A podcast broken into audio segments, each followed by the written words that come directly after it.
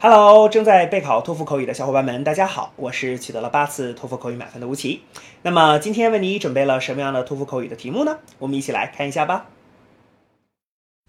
Some teachers think that it is important for students to sit in assigned seats.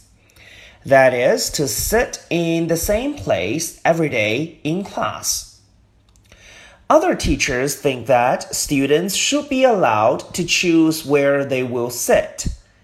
Uh, and they allow them to sit in different seats on different days. Which do you think is better and explain why? Begin speaking after the beep. Well, I think students should um, choose their own seat I mean, they can just sit at different places on different days. Um, because this can help them to make more friends. Because by sitting in different places in the classroom, um, he can just get to know different people. And in this case, he can become friends with them and they can have lots of fun together. And besides, by sitting at different places, he may have to work with different people on class projects. In this way, he can improve his communication skills. So they should be able to sit at different places. 好的，那么以上呢就是我们今天啊所给出的这段满分回答。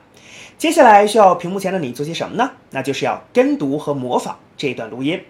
放一句录音，跟读模仿一句，再放一句录音，再来跟读模仿一句啊！所有的整段录音呢，反复模仿五至七遍。这样的话呢，相信屏幕前的你就可以掌握其中的单词、短语和句型。那么持之以恒的话呢，我相信在你的托福口语考试当中，你就会把这些单词、短语和句型自如的、流利的应用出来。那么，我觉得你离托福口语的高分就不再遥远了。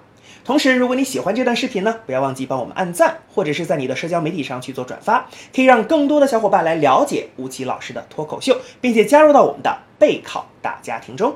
好，请你一起加油，我们明天再见了。